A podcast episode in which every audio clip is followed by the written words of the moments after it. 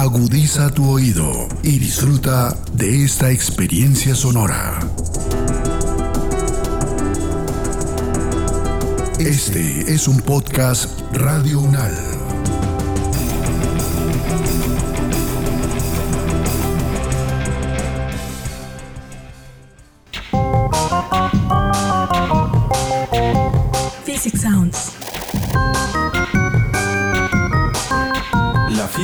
Como nunca te la habían contado.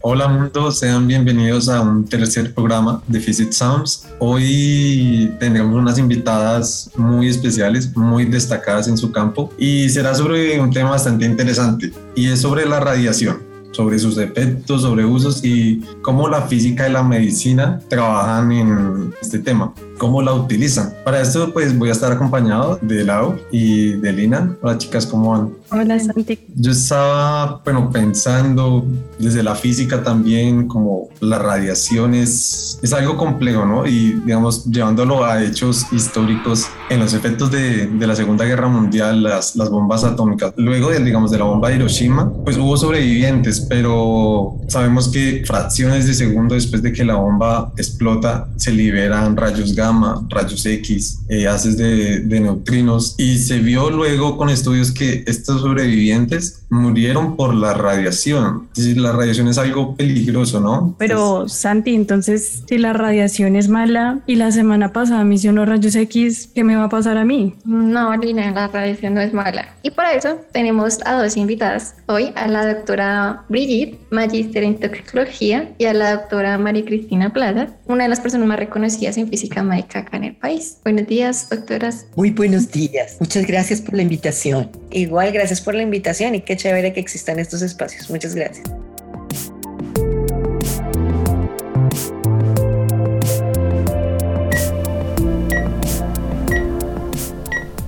Aprovechando el, el, nivel que está acá presente con nosotros, quisieran explicarnos entonces qué es o en qué trabaja la, la física médica. La física médica, como su nombre lo indica, es el puente entre la física y la medicina, donde podemos llevar los conceptos físicos al cuerpo humano, una de las, de las ramas de la física que se utilizan en pro o en el uso benéfico es las radiaciones.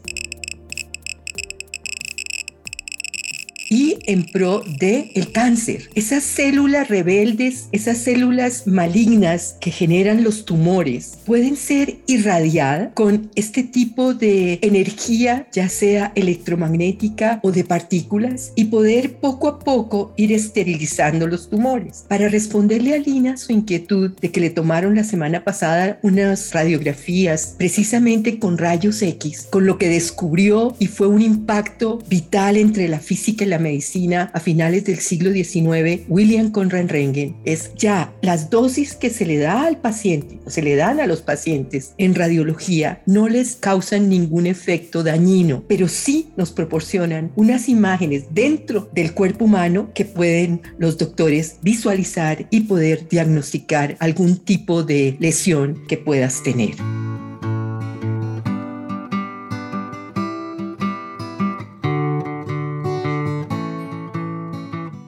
La física médica a mí me, me parece una rama, un área del conocimiento supremamente importante porque nos permite aplicar esos conocimientos de la física a la medicina. Eso es un ejemplo de la multidisciplinariedad en las ciencias, ¿no? Que médicos, enfermeros, técnicos, tecnólogos y adicionalmente los físicos, los físicos médicos puedan integrar su conocimiento en pro del paciente. Entonces, como bien lo decías, hay eventos tan catastróficos como Chernobyl, como eh, Hiroshima Hiroshima y Nagasaki y otros muchos que podríamos mencionar, donde se han salido de control estas radiaciones o estos elementos, pero son efectos o eventos que hacen parte del accidente, ¿no? Que hacen parte de lo no esperado. Cuando nosotros aplicamos la radiación ionizante o las radiaciones a la medicina, lo hacemos bajo unos parámetros controlados, con un conocimiento, con una aplicación exacta. Y pues además ahí está el físico médico para que nos diga, mire, la dosis está muy alta, está muy bajita, vamos a cuidar otros órganos, que es mucho de lo que pasa en terapia. Entonces estas radiaciones ionizantes van a tener aplicaciones tanto en terapia como en diagnóstico. Nos permite ver lo que no podemos ver con nuestros propios ojos. Entonces las tomografías, las radiografías, las mamografías, que son exámenes cotidianos o comunes que nos permiten a los médicos apoyarnos en el diagnóstico o confirmar una sospecha diagnóstica, pues son sumamente relevantes, sumamente importantes y el riesgo sobre el beneficio siempre es menor. Es decir, el beneficio siempre es más grande de aplicar estas tecnologías sobre la salud de las personas que el riesgo neto que puedan recibir.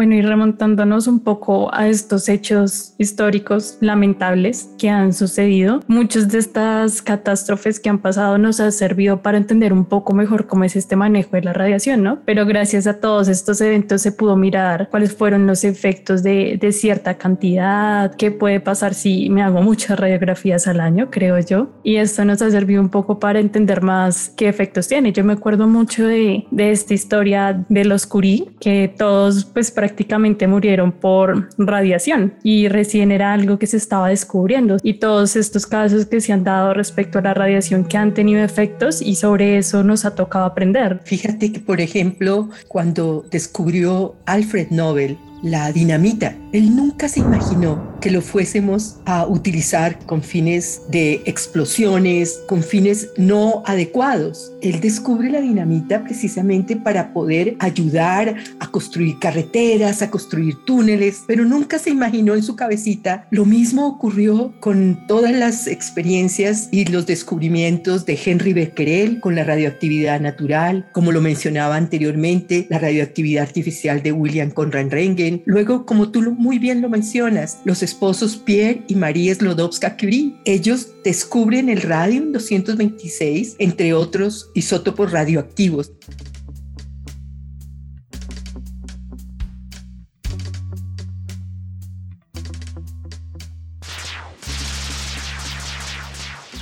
¿Qué son las radiaciones? Las radiaciones son precisamente la emisión, propagación y transferencia de energía, lo que nos da el sol para vivir. Nosotros necesitamos de esa transferencia de energía, esas emisiones que tiene el sol para que nosotros podamos vivir. Entonces pueden ser radiaciones electromagnéticas, como pueden ser radiaciones de partículas. Estas radiaciones, cuando interactúan con la materia y específicamente con el cuerpo humano, van a extraer electrones de esos átomos y a estas las llamamos radiaciones ionizantes. No todas las radiaciones son ionizantes, solamente aquellas que tengan la energía suficiente para poder extraer los electrones. Entonces, ¿qué ocurre con estas radiaciones ionizantes en donde algunos elementos de la naturaleza, como es el radium 226, que al interactuar con el tejido van a ionizar y los efectos que vamos a tener en el cuerpo humano son depósito de energía, inicialmente es un fenómeno físico, posteriormente un efecto radioquímico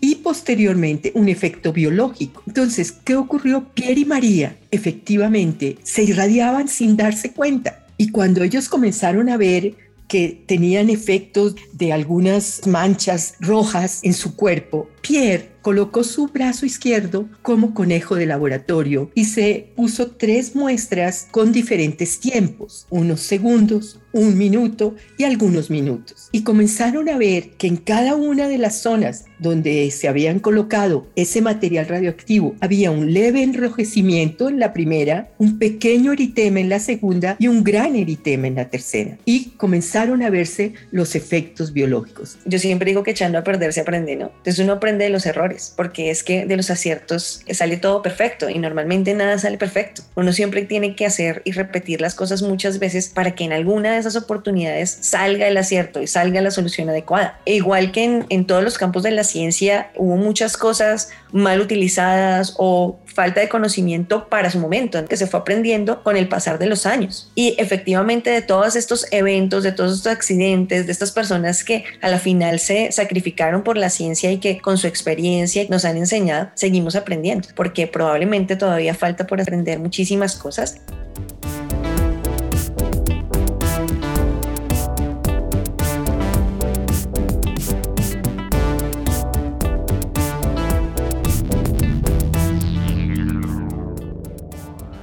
El hecho de que haya un beneficio no quiere decir que yo abuse de la tecnología, ¿no? Ni que abuse de las exposiciones. Entonces, en protección radiológica hablamos de la justificación, de la optimización, que si yo me voy a hacer una radiografía, una tomografía, una mamografía, o si se va a hacer un tratamiento o cualquier otra aplicación, tengo que saber por qué la voy a hacer, para qué la voy a hacer y qué beneficio me va a otorgar. Igual en nuestros pacientes, no les vamos a mandar exámenes médicos porque sí, porque a ver qué encontramos o con qué nos topamos o es que yo quiero una tomografía de todo mi cuerpo a ver qué me encuentran. Esto no funciona así, no es una buena práctica. En ese sentido debemos ser racionales y utilizar la tecnología de la mejor manera. También hay otros aspectos que son la protección al paciente, la protección a los trabajadores, ¿no? Tenemos que recordar que todos los que están involucrados en el manejo, la manipulación, la aplicación, pues están expuestos de alguna manera. Entonces, en ese mismo sentido, esa racionalización, esa justificación y esa optimización de la que hemos hablado son supremamente importantes. Debemos utilizar este tipo de tecnologías y seguirlas utilizando con responsabilidad y esto pues ha mejorado con los años, con otras experiencias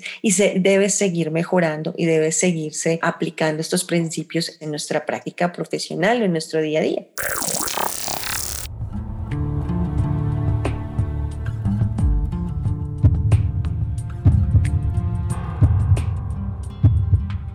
Ah, y me nace una pregunta. Digamos, ¿cómo se regula eso? ¿Cómo yo estoy segura que la radiación que me están aplicando a mí, digamos, en un consultorio para una placa dental, es la que es? Y cuando yo voy a, a hacerme alguna imagen diagnóstica, ¿cómo sé que en serio me están aplicando lo que se debe hacer de radiación? No que me pase como le pasó a Pierre, que pues se expuso y tuvo una mancha en la mano. Como sabemos, las radiaciones y más las ionizantes no se ven, no huelen, no se pueden tocar. Entonces existen detectores de radiación que nos permiten cuantificar las dosis que emiten estos equipos. Y es uno de los campos y de las, uh, digamos, de las funciones que tiene un físico médico en una institución. Y que cada día, afortunadamente, hay más y más egresados de nuestro programa y de otros programas también nacionales que pueden trabajar en estas instituciones para poderle garantizar al paciente y al radiólogo o médico nuclear o radiooncólogo que la dosis que está recibiendo el paciente es exactamente la que él está prescribiendo en el caso de un tratamiento o en el caso de una imagen diagnóstica que está tan bien optimizada esa emisión de radiación que no le va a hacer ningún daño, ninguna mancha vas a tener al momento de que te tomen una radiografía o algún examen en medicina nuclear como es una gamografía o una tomografía por emisión de positrones.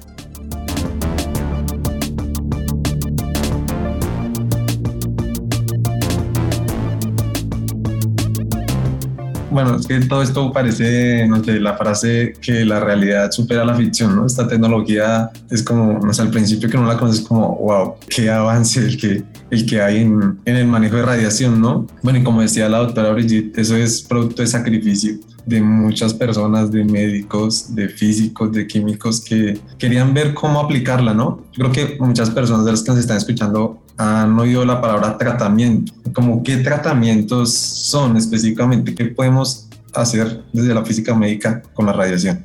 Bueno, entonces cuando hablamos de tratamiento, Estamos hablando del manejo de una enfermedad. Hay un diagnóstico, hay una enfermedad que tiene este paciente, entonces vamos a hacerle algo para solucionar su problema. Dentro de los problemas que se pueden solucionar a través de la radiación ionizante están la, la terapia para el cáncer, la terapia con radiación o lo que conocemos como radioterapia. También hay otras áreas como la medicina nuclear que se encarga de otras enfermedades, por ejemplo, enfermedades de tiroides, también enfermedades de cáncer. Entonces, digamos que uno de los campos que se ha beneficiado muchísimo de la radiación ionizante es la terapia del cáncer o la oncología. Es la que más, eh, digamos, podemos ver evidente eh, la terapia o el tratamiento a través de estas, de estas radiaciones. A eso nos referimos cuando hablamos de tratamiento lo que hace ese tratamiento, lo que hacen esas radiaciones es ir a esas células que la doctora dijo que eran unas células rebeldes que crecen sin control, que tienen grados también de susceptibilidad frente a esas radiaciones y en algunos cáncer donde se ha comprobado, donde sabemos que efectivamente funcionan. Entonces funcionan llamándolas al orden y haciendo que ese tumor o que esa masa, que ese componente cancerígeno, que esa neoplasia empiece a hacerse más pequeña en la medida que la radiación toca esas células, las va controlando, las va disminuyendo en número número para que el cáncer en algún momento desaparezca. También el objetivo de un tratamiento es poder llegar a la curación. No siempre se logra, pero el objetivo es llegar a la curación o garantizarle una buena calidad de vida a un paciente, ¿no? Que viva con su tumor, pero que viva bien.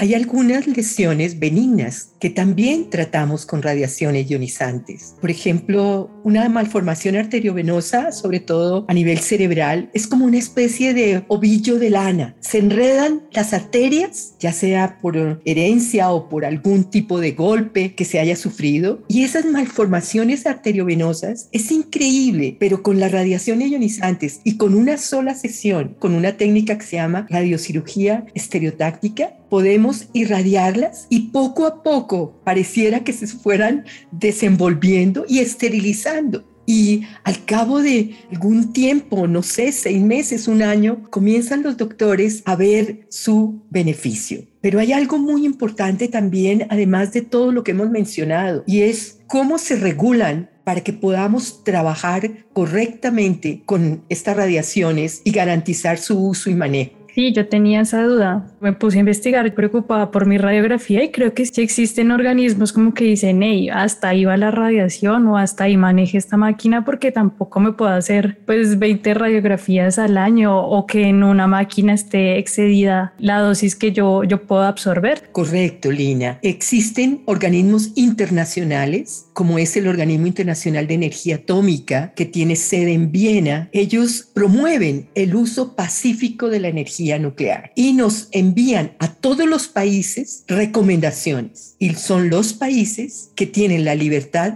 de acatarlas y nosotros internamente en Colombia las hemos acatado. También está la Organización Mundial de la Salud para garantizar que esas radiaciones se están usando adecuadamente en la salud de las personas. Existen también otros organismos internacionales. Está la ICRP, que es la Comisión Internacional de Protección Radiológica que nos emite recomendaciones. Colombia tiene varios entes reguladores. Tiene en salud el Ministerio de Salud, en el uso de fuentes radioactivas, como mencionábamos, el radium 226 y entre muchos otros el yo 231, que regula la parte del correcto uso y manejo de fuentes radioactivas. Esto lo hace el Ministerio de Minas y Energía. Y también está el Ministerio del Medio Ambiente. Nosotros no podemos llevar una fuente y dejarla en un parque, no, hay una regulación muy estricta en Colombia que nos permite garantizar el correcto uso y manejo de las fuentes y de los equipos emisores de radiación ionizantes, porque hay elementos en la naturaleza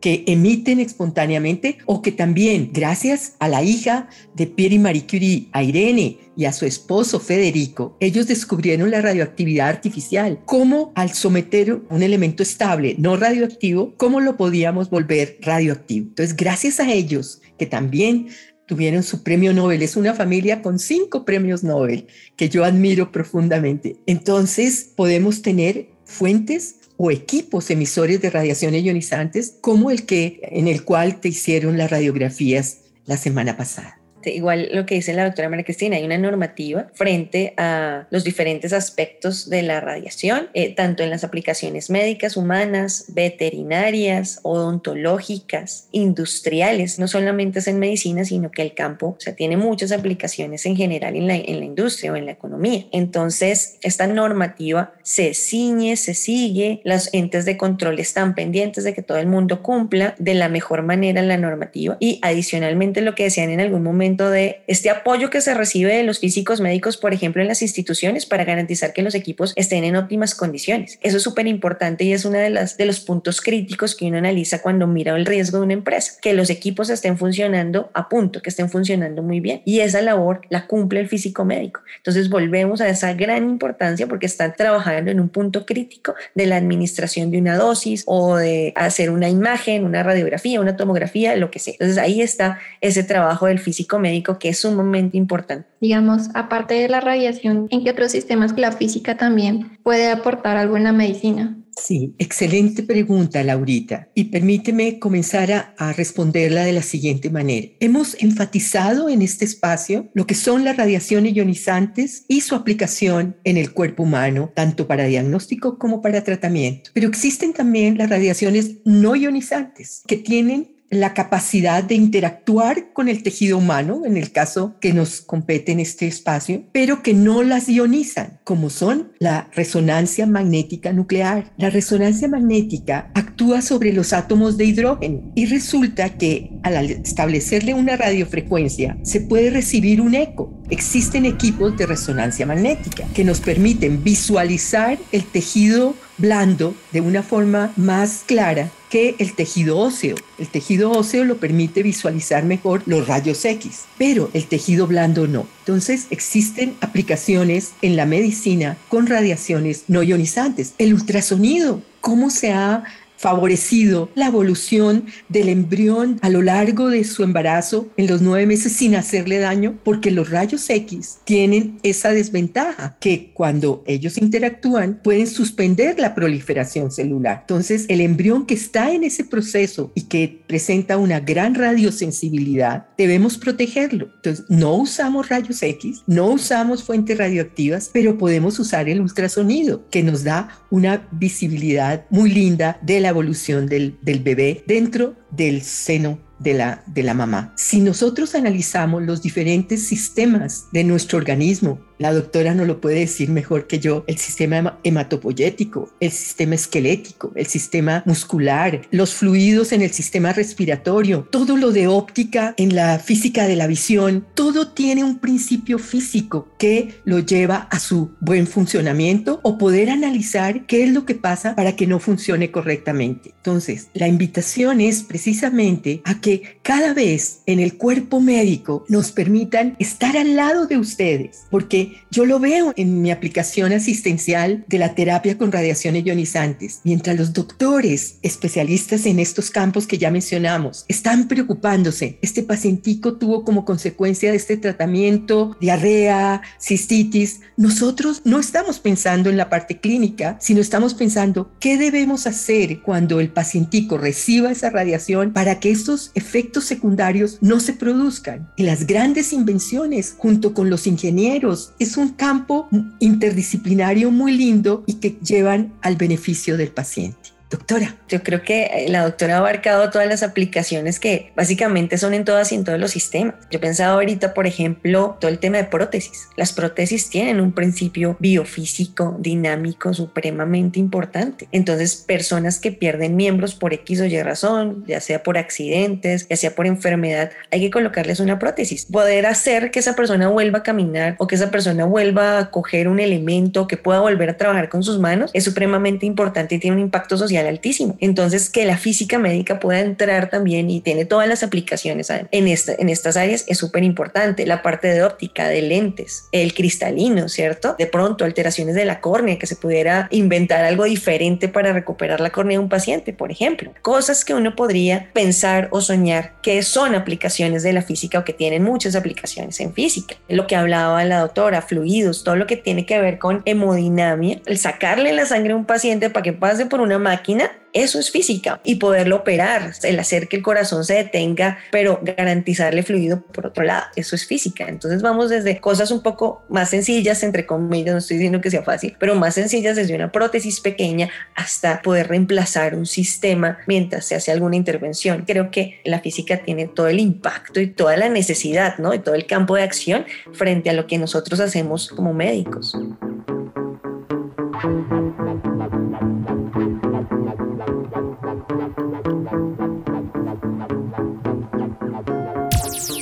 Santi, Lau, creo que estaré más tranquila la próxima vez que me haga una radiografía y creo que también algo que nos deja este programa es que jamás me imaginé toda la física que puede haber en el cuerpo humano. Nunca pensé que la medicina y la física estuvieran tan relacionadas, ¿no les parece? Digamos que vivimos en una época muy privilegiada por el desarrollo. Muy grato saber que la física es, puede ser tan aplicada. O sea, son muchas cosas en las que podríamos como físicos trabajar, no solo digamos en radiación, sino como decía la, también la doctora Brigitte en la parte de prótesis, que es como tan importante, digamos que también para una persona es algo muy complicado, ¿no? En la parte también de biología, además que chévere trabajar también con otras personas de otras carreras, como que esa interdisciplinaridad es, es muy interesante. ¿Puedo agregar algo antes de que se me olvide? Claro, adelante. Ahorita lo vimos en la pandemia. En la pandemia por COVID, la aplicación fue muy importante y la necesidad de la tomografía y de la radiología convencional fueron absolutamente importantes para poder saber el compromiso pulmonar de un paciente. Digamos que si una cosa fue necesaria y evidente durante la pandemia en términos de tratamiento médico,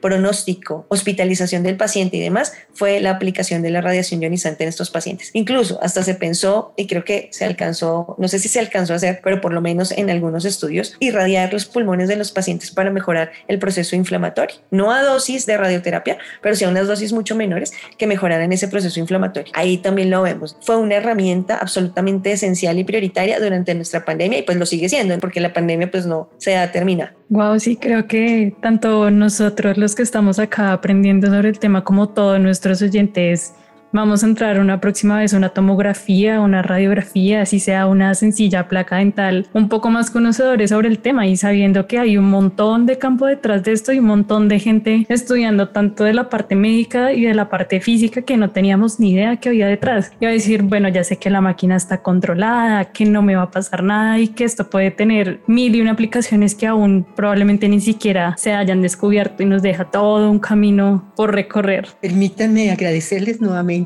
la invitación, comentarles que nosotros en la Universidad Nacional de Colombia pudimos crear la maestría en física médica y tenemos varios grupos que trabajan en estos campos, el grupo de física nuclear, el grupo CRIOMAG de detectores, estamos nosotros con el grupo de física médica, en el cual nos hemos propuesto hacer unos sábados culturales y a mí me emociona cada vez que comienzo una sesión de este seminario semillero de física médica los sábados de 11 a 12. Entonces, invitar a todas las personas que quieran a través de ustedes para que nos digan y puedan entrar visualmente y online a este seminario que realizamos los sábados. Están todos cordialmente invitados. Muchas gracias. Gracias a la doctora Brigitte y a la doctora María Cristina por estar acá. Estuvo muy, muy chévere la conversación. Muchas gracias, doctoras, por haber estado acá. Muchas gracias a ustedes. Qué chévere.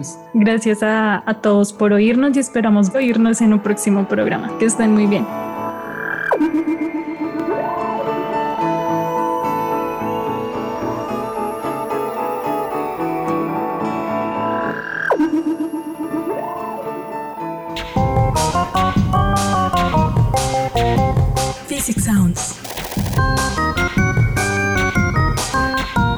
Este es un programa hecho en colaboración por David Barón, Jefferson Beltrán, Santiago Moya, Laura Huertas, Lina Duque, la Dirección Nacional de Innovación Académica, el Departamento de Física, con la edición de Edgar Huasca.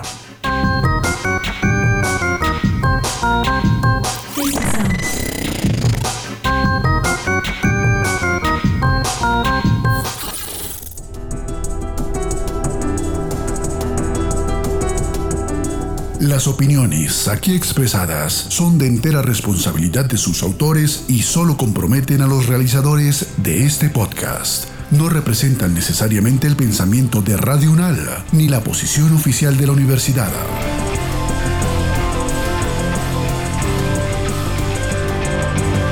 Este y otros podcasts en nuestro sitio web podcastradio.unal.edu.co.